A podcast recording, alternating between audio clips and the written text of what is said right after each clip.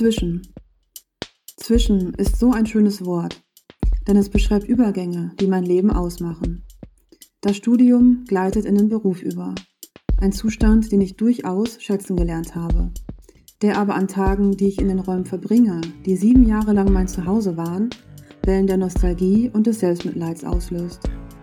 Inzwischen verändert sich auch dieser Raum, wird umgebaut und scheint sich damit dem gesamten Prozess, den man so als Uni nach sieben Jahren Beenderin durchmacht, anzupassen. Eine Übergangsphase, ein Umbau, unfertig. Zwischen alt und neu, zwischen Vergangenheit und Zukunft, wenn man das so episch sagen will.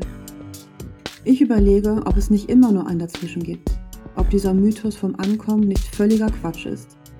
Immer kommt etwas Neues auf uns zu. Immer liegt etwas anderes hinter uns. Der Horizont, schon wieder so ein episches Wort, zieht. Es gibt Tage, da fällt das weniger auf.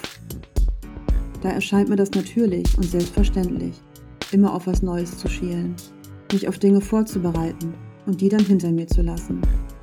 An anderen Tagen ist das dazwischen schwer zu ertragen. Wo bin ich denn zu Hause? Wo will ich eigentlich hin? Warum liegen so viele Sachen schon hinter mir? Warum bin ich nie zufrieden mit dem, was gerade ist?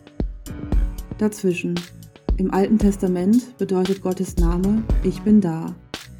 Und das da überall und nirgendwo ist, zeigt er immer wieder ziemlich eindrucksvoll inzwischen. In den Zweigen des Dornbusches, der Feuer fängt.